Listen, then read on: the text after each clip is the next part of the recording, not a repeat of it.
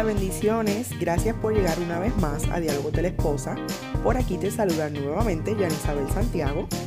Si es la primera vez que me escuchas, te doy la bienvenida a este espacio. El tema de hoy es algo especial porque se trata del miedo y quiero contarte una experiencia con eso. Así que no te despegues de aquí.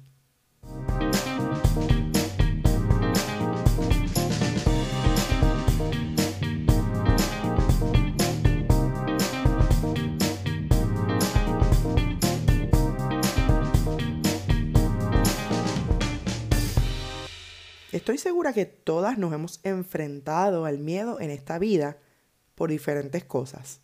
El miedo se ve generalmente como una emoción muy negativa. Sin embargo, en ocasiones puede salvarnos de ciertas cosas. En la psicología, el miedo se define como una emoción que reacciona en función de nuestros patrones mentales, de nuestras creencias y de nuestros pensamientos es un mecanismo para adaptarnos al entorno y a sus peligros. Su función principal es la de protegernos ante situaciones de riesgo. Entonces, según esa definición, el miedo en sí mismo no es algo negativo, pero que si no se maneja de manera adecuada, entonces sí va a pasar a ser algo disfuncional. Cuando el miedo se convierte en algo que entorpece nuestra vida y nuestro desempeño normal. Cuando la situación que nos genera miedo no es un peligro real. Cuando la consecuencia de sentir ese miedo es aún peor para nosotros que lo que ocurriría si no sintiéramos miedo, definitivamente que esa emoción pasa a ser algo dañino. Mi experiencia con el miedo puede que sea similar a la tuya, o puede que no. Y te cuento este detalle para que reflexionemos juntas.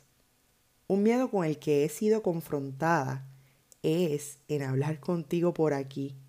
Sí, miedo a mi propia voz. Parece tonto, pero para mí no lo era. Todo comenzó en mi niñez. Desde muy pequeña recibía comentarios acerca de mi voz, del tono, que era ronca, que parecía voz de niño, entre otras cosas. Fueron comentarios en el entorno escolar, de otros compañeros y también de adultos. Siempre continuó hasta mi adolescencia. Y no es hasta que me tocó estar en la universidad que realmente me di cuenta cuánto miedo tenía a hablar en público. Pararme frente a un salón lleno de estudiantes a dar mis presentaciones para mí era totalmente una tortura. No me gustaba para nada me ponía bien nerviosa. Con la voz temblorosa y en la mayoría de las ocasiones se me olvidaba todo lo que tenía que decir. En aquel momento yo no lo sabía, pero lo que me estaba paralizando era ese miedo que se había creado en mí hacia mi propia voz. Miedo al rechazo de los demás, miedo a la crítica y miedo a fallar. Así viví por muchos años. Supongo que al contarte esto debes estar pensando o recordando algún miedo con el que te hayas enfrentado. Como dije al principio, el miedo en sí no es malo, pero cuando te, te paraliza, como me hizo a mí, ya es hora de sacarlo de tu vida. ¿Cómo yo logré quebrar ese miedo y hoy estoy usando precisamente mi voz para contarte mi historia? Cuando entendí que mi identidad no me la daban las personas, que no eran aquellos comentarios los que me hacían ser, porque mi identidad me la daba Cristo. Cuando me topé con Él, fue que ese miedo comenzó a quebrarse.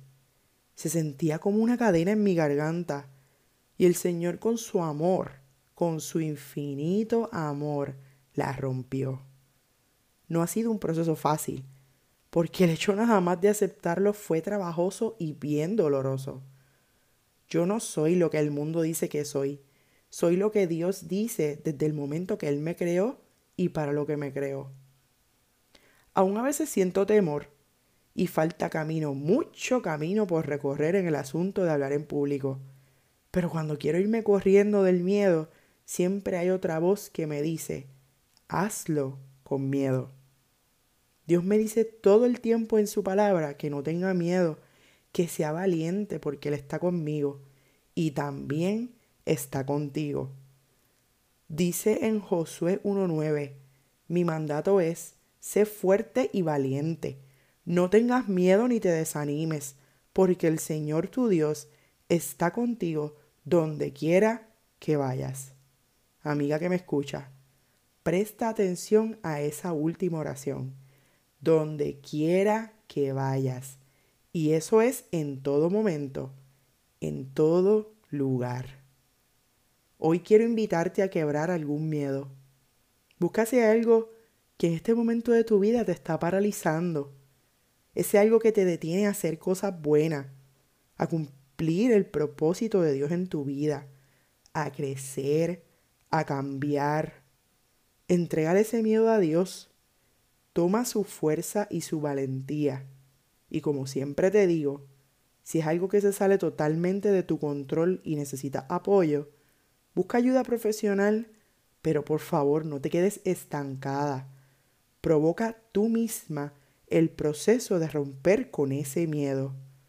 Lo que te espera luego de eso son muchas cosas buenas, créeme.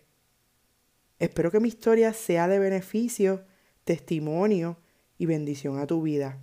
Gracias de nuevo por estar aquí. Me despido por hoy y te espero en el próximo episodio de estos diálogos con propósito.